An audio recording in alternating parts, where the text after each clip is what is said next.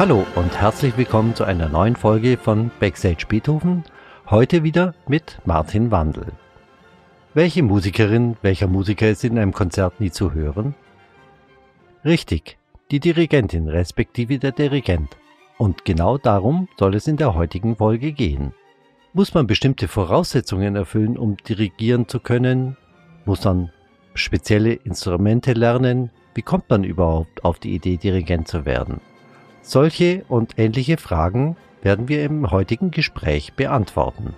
Als Gesprächspartner habe ich heute Daniel Meyer, Kapellmeister an der Oper Bonn. Abgesehen von der Liebe zur Musik haben Daniel und ich auch andere Gemeinsamkeiten im Lebenslauf. Hören Sie selbst. Ja, schön, Daniel, dass es klappt, dass wir uns mal treffen. Du bist Dirigent bei uns am Haus an der Oper und ich bin schon lange mal neugierig, wie man auf die Idee überhaupt kommt, Dirigent zu werden und wie die Ausbildung so läuft und so weiter und so fort. Und da wollte ich mich mal mit, mit dir drüber unterhalten. Mhm. Ich bin gespannt, ob wir, jetzt ist es mir schon rausgerutscht, ähm, ob wir ins Allgäuer Idiom ein bisschen verfallen, weil das Besondere ist, du kommst ja auch aus Kempten, genauso wie ich. Mhm. Also es sei uns verziehen. Die Allgäuer unter sich. Genau. Mhm. Abrutschen. ja. Ja, du kommst auch aus Kempten. Ähm, ich war damals an der Musikschule und das war so der gängige Werdegang. Das, bei dir war es, glaube ich, ein bisschen anders, gell? Ja, also ich bin in Kempten geboren, aufgewachsen, bin jetzt zuerst dann in, in Waldenhofen, ein bisschen weiter draußen. Aha. Und da war ich in der Grundschule auch und bin aber dann nicht, also mit Kempten an sich habe ich gar nicht viel zu tun gehabt, mhm. weil ich dann eben zum Gymnasium äh, nach Augsburg gegangen bin. Ah, äh, Internat dann? Oder? Genau, da war ich dann von der fünften bis zur neunten, äh, bis zur bis zum Abi halt neun ja. Jahre lang ähm, im Internat. Mhm. In St. Stephan heißt die Schule oder Ach, ja. das äh, Kloster, wo die Schule früher sehr verbunden war, also heute noch, aber sind, glaube ich, kaum noch Patres am Unterricht. Aha. Ist es ein spezielles Musikgymnasium oder? Es ist ein humanistisches Gymnasium mit musischem Zweig. Aha. Und ich glaube, der musische Zweig ist auch, seit ich dort war, sogar noch expandiert. Ah ja, okay. Und da war wahrscheinlich das, der Klassiker Musik-LK und so, oder? Genau. Mhm. Musik-Latein, wo man äh, Latein, am, ah. am wenigsten tun muss halt. Ja. Je nach Begabung. Nee, aber wenn man Latein, wenn man das so einigermaßen drauf hat, dann kommt nichts mehr ja, Neues dazu. Mhm. Das ist dann praktisch, kann man halt üben. Ja, genau. Zum Beispiel. Aha. Und hast du dann schon bereits im Allgäu, also bevor du nach Augsburg gegangen bist, Instrumente begonnen? Ja, klar, der Klassiker mit Blockflöte Aha. und äh, Klavier auch schon vorher. Und ich habe auch schon mit Tenorhorn angefangen gehabt, ah. dann nur irgendwann, ich weiß gar nicht, wie alt ich da war, in der dritten oder vierten Klasse wahrscheinlich. Okay. Mit neun, zehn. In mhm. der Blaskapelle halt mhm. mit Bierzelt und Marschzüge und so spielen. Aha. Und es hat dann auch geklappt, dass du guten Unterricht in Augsburg weiternehmen konntest, oder? Ja, da war es eben dann äh, von der Schule her, weil es ja musisches Gymnasium war oder musische Zweig, war Aha. da sehr viel Angebot und ja. Möglichkeiten. Und ähm, hast du familiär auch schon irgendwie, bist du da musikalisch vorbelastet? Ähm, Dass die Eltern auch Musiker sind oder? Nee, also meine Mama und mein Vater, die haben immer gern gesungen. Aha. Und äh, mein Vater ein bisschen Gitarre gespielt, meine Mama auch ein paar Akkorde. Ja. Kirchenchor, mein Vater war bis, bis, bis der Kirchenchor aufgelöst worden ist, immer im, im Kirchenchor. Ja. Aber ähm, das war's. Aha. Ist ja toll, trotzdem toll, dass Sie es unterstützt haben und ja, so weiter. Ja, also bei jedem von uns, wir sind vier Kinder, hat Aha. jeder irgendwie die Chance gehabt, Instrument zu lernen ah, ja. und Super. haben auch alle gemacht. Meine Schwester spielt bis heute Flöte, mein jüngerer Bruder bis heute Gitarre und Aha. singt und macht seine eigenen Lieder und oh, ja. mein älterer Bruder hat macht nichts mehr musikalisch, ja. mhm. aber ja. Und wie kam es dann, dass die Weichen in Richtung Profimusiker sich gestellt haben? Kam das aus dir raus oder irgendwelche inspirierenden Lehrer an der Schule oder Instrumentallehrer? Ähm, also, dass ich Berufsmusiker werden will, das kam erst viel später. Also natürlich war meine, meine, meine ganze Schulzeit war Musik immer das Wichtigste. Also mhm. und da waren einige, weil du sagst ja an, äh, an, an inspirierenden, begeisternden Lehrern, ja. strengen Lehrern zum Teil auch. Aber da war äh, auf jeden Fall viel an, an Grundstein gelegt äh, für später und eben ich habe ich hab dann eine Orgel angefangen, habe viel gesungen, ähm, habe dann noch, äh, Waldhorn unbedingt lernen wollen, habe das angefangen. Das war dann mein wichtigstes Instrument äh, nach dem Klavier. Chor, Orchester, Big Band, so äh, Gesangsensemble, alles Rockband dann war auch ganz Aha. wichtig. Ich habe Drumset angefangen und ah, okay. in meiner wilden Zeit haben wir sehr viel, ja. sehr viel wilde Musik gemacht. Und ähm, da war mir aber eigentlich nie klar, dass ich das beruflich machen will, sondern ähm, also eigentlich eher im Gegenteil. Ich habe immer dieses, dieses, äh, dieses Konkurrieren, das ich auch gesehen habe, zum Teil bei uns in der Schule oder bei Wettbewerben oder so, das mochte ich nie so. Und ich habe gedacht, ich will immer, dass Musik äh, einfach das Schönste bleibt. Mhm. Das ist es jetzt Gott sei Dank auch geblieben und äh, doch geworden, auch beruflich, aber äh, davor habe ich immer so Schiss gehabt als als Jugendlicher. Ja, kann ich sehr gut nachvollziehen. Ja. Ging mir eigentlich immer genauso. Diese Jugendmusiziert Wettbewerbe zum Beispiel, mm. die ha habe ich überhaupt nicht gemocht. Ja. Es gibt natürlich eine Phase innerhalb der Karriere, wo es nötig ist. Aber du musstest auch Jugendmusiziert immer spielen. Ja, ja, klar. Ja. Mhm. Der Klassiker. Das hat es mir natürlich dann auch ermöglicht, zum Beispiel ins Landesjugendorchester zu kommen. Mhm. Ohne die Kontakte wäre ich da nicht reingekommen und das hat mir dann so den mhm. äh, Weg gebahnt. Mhm. Und hast du dann in der Zeit auch schon irgendwie die Band oder Orchester mal geleitet oder sowas?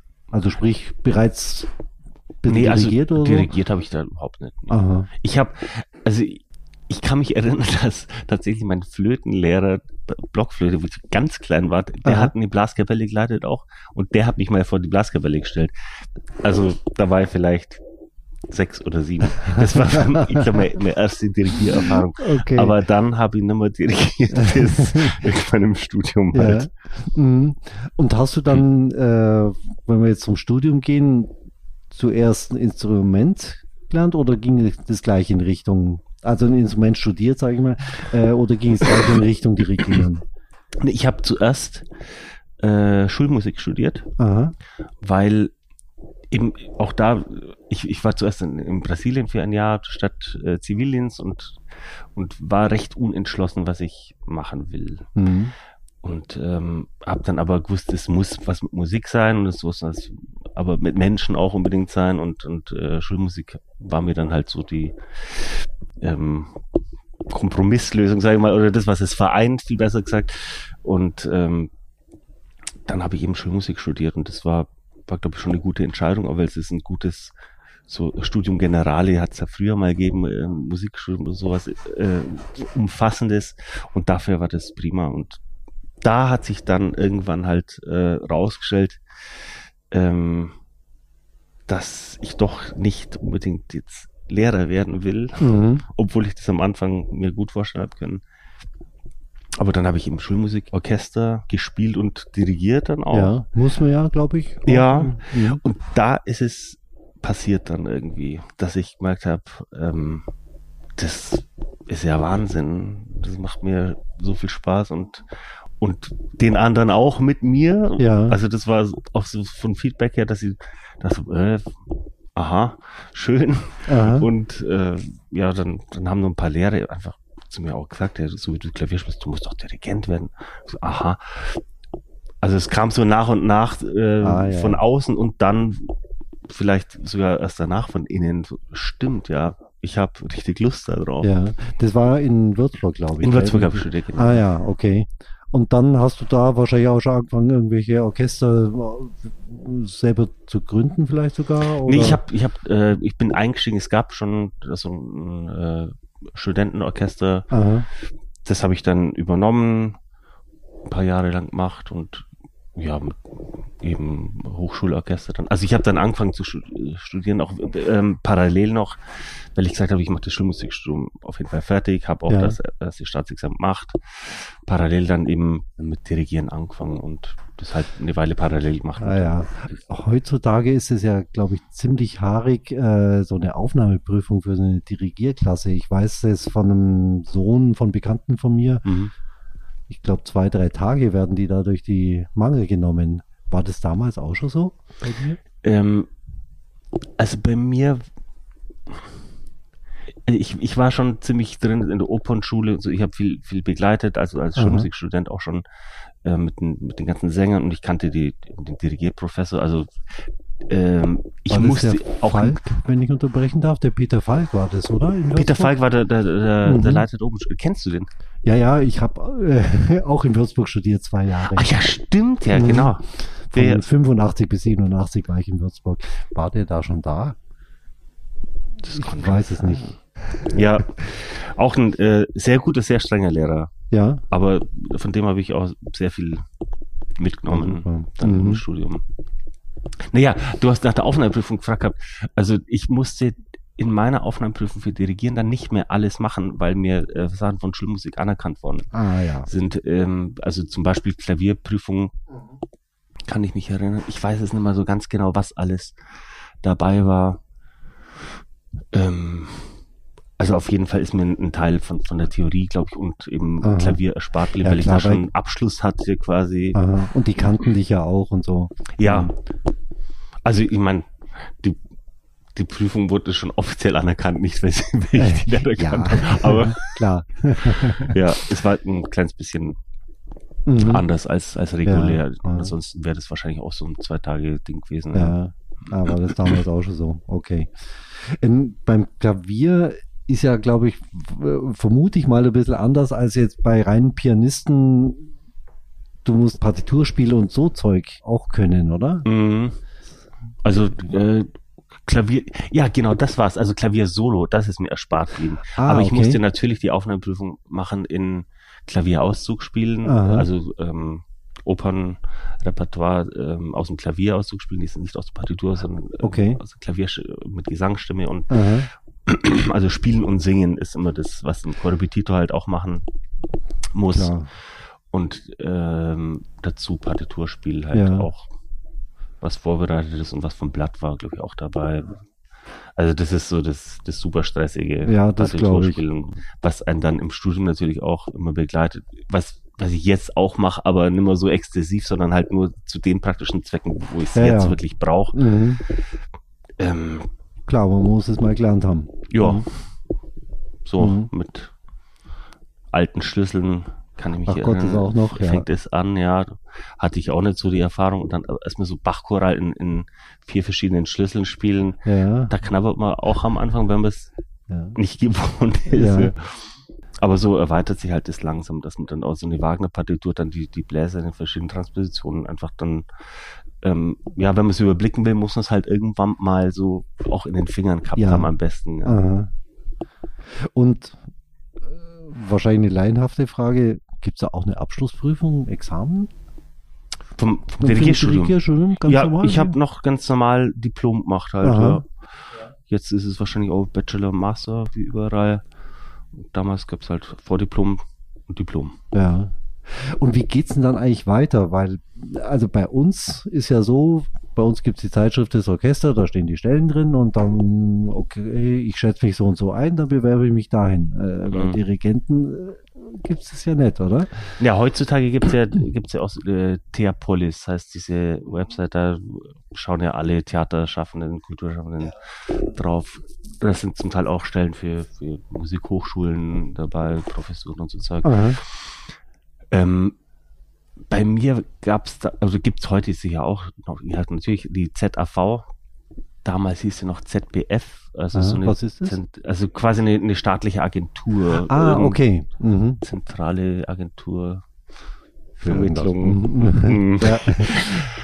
Und da hat man vorgespielt und äh, die haben einem dann gesagt, wo es Stellen gibt, wo es passen könnte und so weiter. Mhm. Und ich habe da, ähm, während ich noch studiert habe, vorgespielt und die haben gesagt, ja, es gibt gerade keine Stellen für Korrepetition. Also ähm, der übliche Weg, sage ich mal, äh, zu meiner Zeit war vor allem noch über Korrepetition am Theater einzusteigen. So der klassische, klassische Kapellmeisterlaufbahn. Ja. Heutzutage hat sich das ja auch ein bisschen verändert. Ähm, und also für mich war auch äh, bevor ich studiert habe, nicht. Das wurde mir dann so schlagartig klar. Ich habe dann eben gedacht, ja, ich will Dirigent werden. Und dann hat halt äh, mein Professor Förster, war mein Dirigierprofessor. Mhm.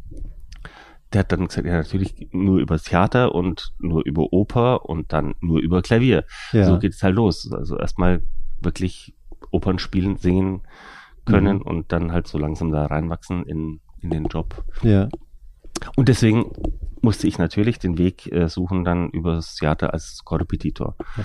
Und dafür habe ich dann bei der ZBF damals eben vorgespielt und die haben gesagt, ja, zurzeit gibt es keine äh, Jobs als, als Korrepetitor, aber es ist gerade ganz frisch reinkommen, eine Stelle in der komischen Oper, die suchen einen äh, Assistenten und Stellvertreter des Chordirektors. Ob ich denn da Interesse hätte? Mhm. Und dann habe ich gesagt, naja, also komische Oper ist mir eigentlich relativ wurscht als was. so, ja. Wenn ich da reinkomme, äh, ist toll. Da war Petrenko äh, GMD und den habe ich davor auch schon äh, erleben dürfen. Aha. Und habe gedacht, wow, also das wäre natürlich super. Und dann bin ich da hingefahren und äh, habe vorgespielt und die Stelle bekommen und dann habe ich gesagt, ja, mache ich. Also Aha.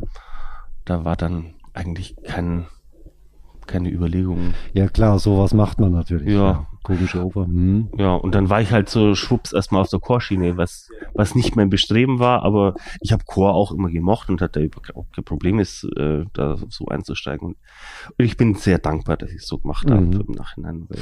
Wird man eigentlich wie soll ich sagen, sehr universell ausgebildet oder gibt es schon manche, die sich jetzt spezialisieren, was weiß ich, jetzt äh, Spezialist für Barock oder für moderne Musik oder so? Oder lernt man eigentlich alles und spezialisiert sich, wenn man das will, erst später? Also bei uns war es so, dass allgemein war. Also vielleicht äh, manche haben halt eh ihre Vorliebe und sagen, ich, ich möchte vor allem auf neue Musik gehen oder eben auf alte Musik der Rest ist wahrscheinlich eh dazwischen. Ja, ja. ähm, aber bei uns war das so ganz allgemein. Ich habe mit, mit alter Musik ehrlich gesagt nicht besonders viel zu tun gehabt, auch bis zum Studium habe aber dann äh, äh, Xerxes haben wir gemacht. Und da habe ich, musste man natürlich auch machen, ähm, Generalbassspiel, Cembalo. Ja. Und das war dann die, mit, mit der Händeloper habe ich da quasi meinen Abschluss gemacht. Und hab, ähm, haben wir dann vom Cembalo aus die, die Oper auch geleitet, dann zu zweit mhm. an Cembali. Also das war dann so meine alte Musikerfahrung, wo ich total begeistert war, dann auch mhm. so zum ersten Mal mit alten Instrumenten zu tun bekommen und, und diese, diese äh, neue Klangwelt da erfahren. Und ja. also das hat damals äh, bei mir so gezündet, dass ich dachte, wow, ist ja doch ganz schön toll, die alte Musik. Also es hat nicht dazu geführt, dass ich dann mich darauf spezialisieren wollte, aber eine, eine große Entdeckung auf jeden Fall, so ein eigener Kosmos, ja, wirklich. Und äh, während des Studiums richtig viel Praxis kann man wahrscheinlich auch gar nicht haben, oder? Oder bekommen, wenn man sich nicht selber erarbeitet. Ja, das ist so ein bisschen das Problem, ja, dass halt ein Dirigent kein kein Instrument hat, wo er einfach immer drauf üben kann. Ja. Dirigiert man sich dann gegenseitig, der eine äh, korrepetiert vor sich hin am Klavier und der andere dirigiert? Oder? Ja, so findet der, der Unterricht statt. Aha. Also wir haben drei Flügel nebeneinander stehen gehabt und dazwischen halt ein Pult und dann haben halt immer, wir waren meistens eben so viel wie möglich Studenten sollten anwesend sein. Me meistens waren wir eben zu viert oder, mhm. oder auch mal zu siebt, keine Ahnung, mal bloß zu zweit und der Professor musste selber auch immer spielen dann. Ähm, ja, und hat halt einer dirigiert und drei haben gespielt und äh, entweder wir haben halt Oper gemacht, aber auch Symphonik und dann hat man halt gesagt, ja, du spielst oben die Streicher, du spielst die Holzbläser und du spielst Blecher, äh, jeder, was er so erwischt. Und ähm, so läuft es dann, ja. Gab es eigentlich auch Kontakt zum Opernhaus? In, in Würzburg gibt es auch eine Oper, gell, wenn ich mich recht erinnere. Genau, das, ja. das Stadttheater halt, ja. ja. Da haben wir auch tatsächlich mal das Orchester dirigieren dürfen. Ich glaube, ich habe zweimal ran dürfen, wo man dann so einen Probentag hatte halt. Ja, ja. Mal mit einem Profiorchester arbeiten zu können. Ja, ist ja doch ganz was anderes. Ja, ja, ja. Mhm. Auch was anderes als Hochschulorchester vermutlich, ja. oder? Mhm. Ja. Wo, wobei das auch nicht so oft war. Also Hochschulorchester habe ich, glaube ich, auch in meinem Studium nur dreimal, ja. viermal ein Projekt. Naja, nee, also zwei Opern und drei Konzerte oder so. Ja, ja. bei uns haben in, in, München auch selten Studenten dirigiert. Das mhm. waren meistens auch. Dann die Professor. Genau. Ja. Mhm. Von Berlin aus, wohin ging es dann?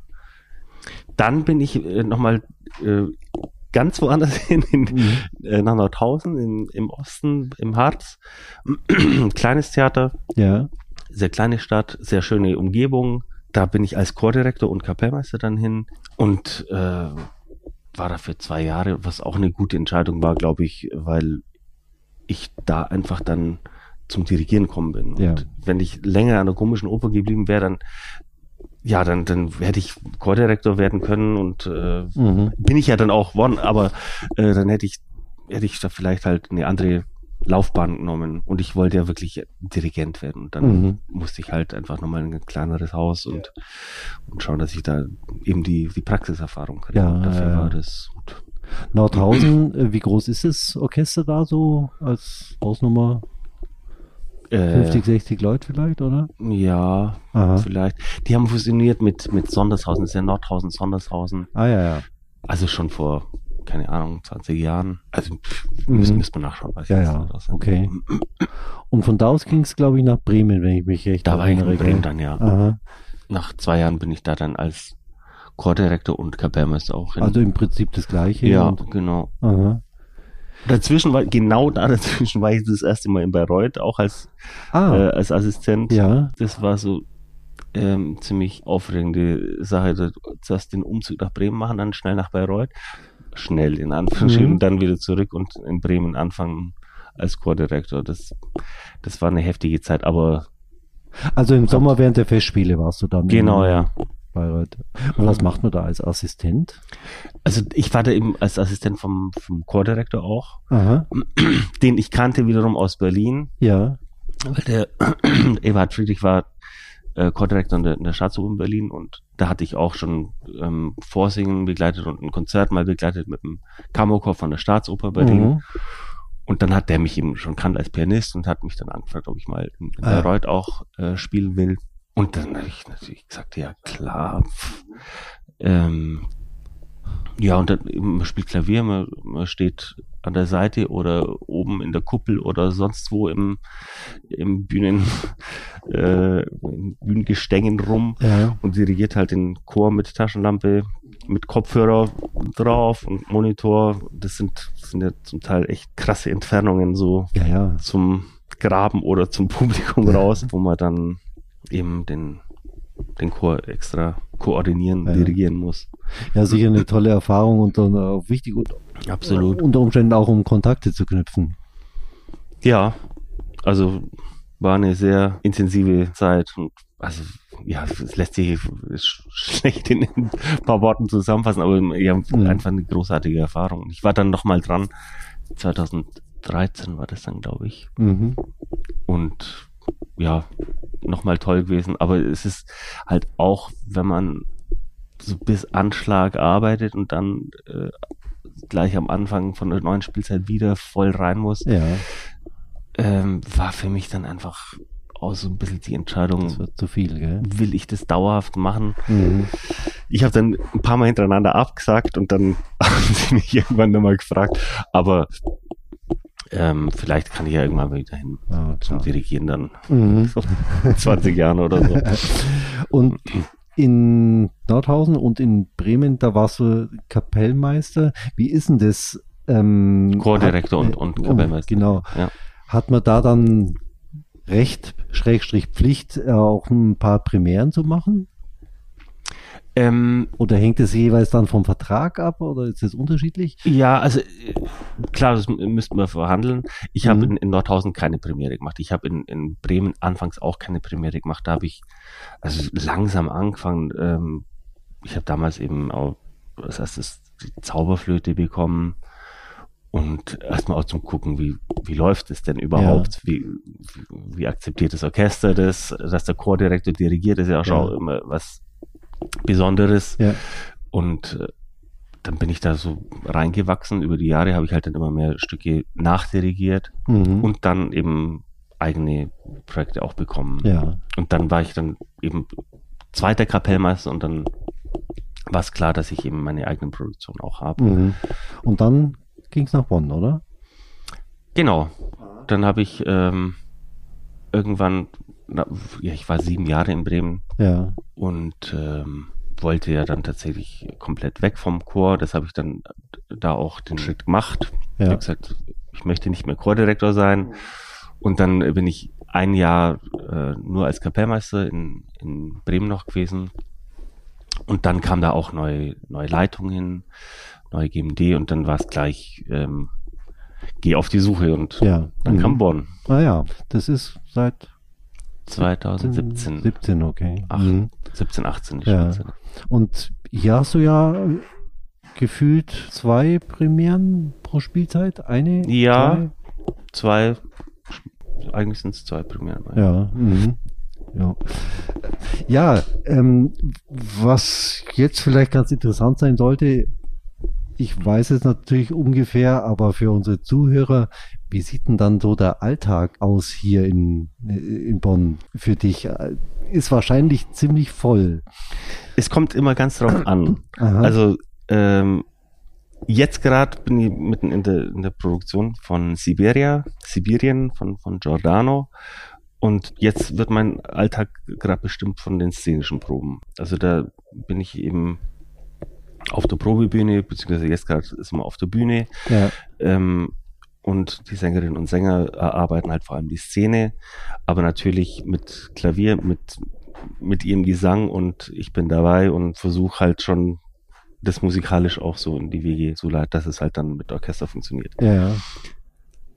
Und da bin ich halt jeden Tag. Das ist eben zurzeit mein Alltag und wenn das aber noch davor ist, dann gibt es eben die musikalischen Proben mit den Sängern. Mhm. Und da davor bin ich halt am Studieren für mich selber. Ja. Geht es sogar so weit, dass du das Stimmmaterial anschauen musst, ob alles vollständig ist?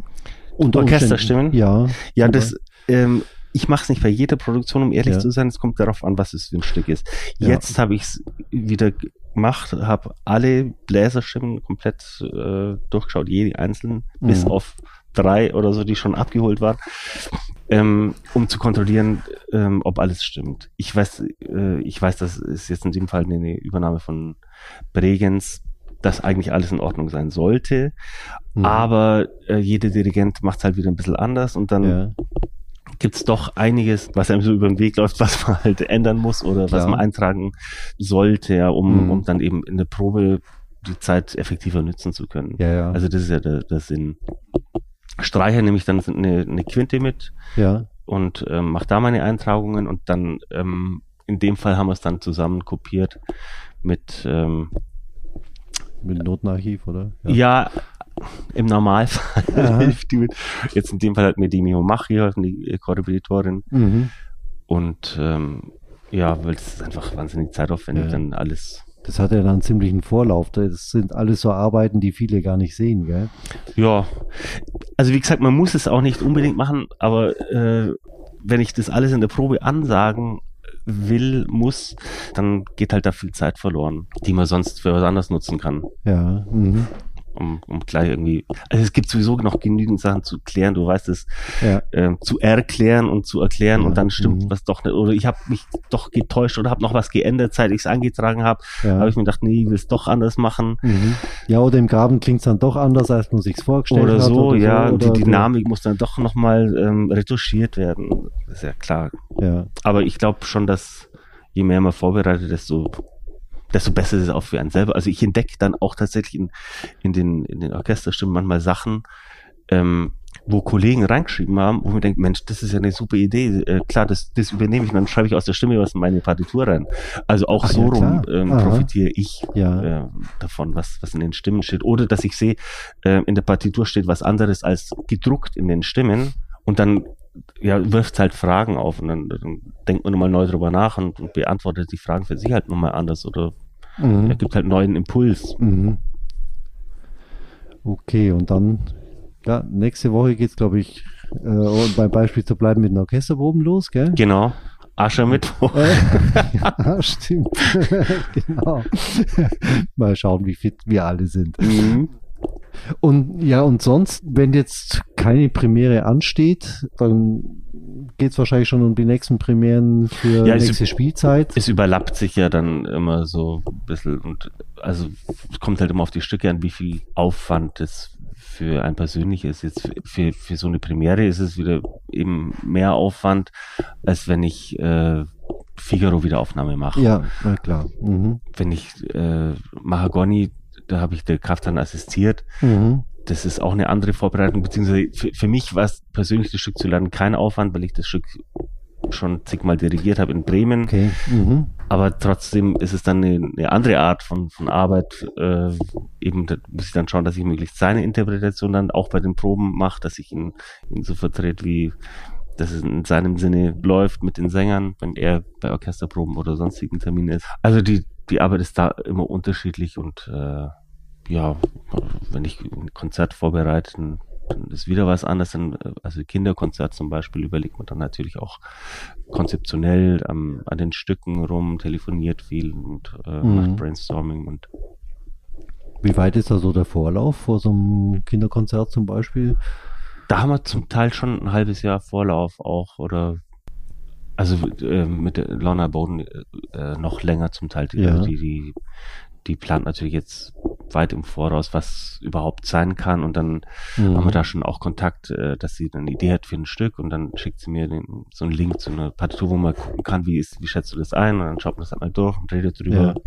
Will alles geplant sein, ja. natürlich, ja.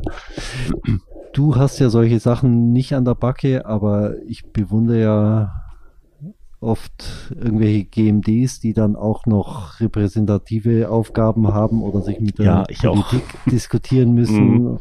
oder irgendwelche Querelen innerhalb des Orchesters. Mhm.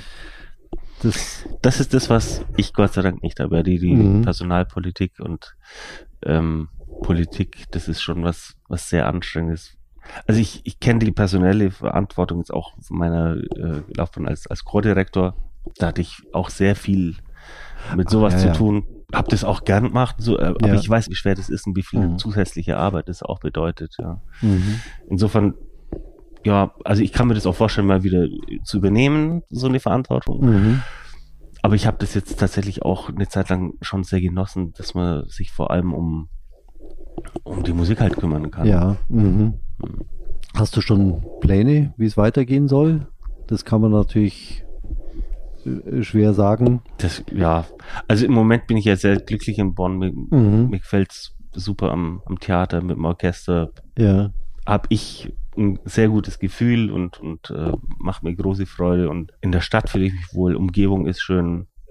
Ich fühle mich in meiner Wohnung wohl und so weiter. Also ich, ich kann nur sagen, es ist, ja, es ist schön hier zu sein. Ne? Ja. Natürlich hält man die Augen offen und, und ich muss, muss ja gucken. Ich weiß ja auch nicht, wie lange wie lange ich hier geduldet werde und äh, mhm. muss einfach schauen, was, was die Zukunft bringen das kann. Das ist ja die Krux bei euren Verträgen oder auch bei den Verträgen von Sängern und so weiter und so fort, dass sie ja oft am Intendanten hängen. Also sprich, wenn es einen mhm. Intendantenwechsel gibt, kann dir das auch passieren, dass der neue Intendant sagt, ich bringe meinen Spätzle mit. Wir stellen neu auf. Ja. Klar, kann leicht sein. Okay, ich glaube, das war schon recht informativ, hoffe ich.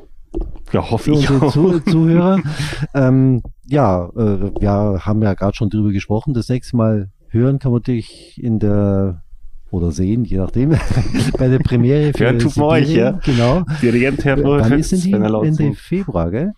Ähm, 26? Nee, nee, nee, Premiere Siberia ist am 12. März. Ah, 12. März erst, okay. Mhm. Haben wir ein bisschen Zeit. Ja, ja klar, wir haben mit den Orchesterproben ja noch gar nicht angefangen. Mhm. Mhm. Okay. Ja, prima. Dann vielen Dank. Ja, Und danke auch. Geht's in die Küche zu den Käsespatzen. Und zum Allgäuer Bier. Genau.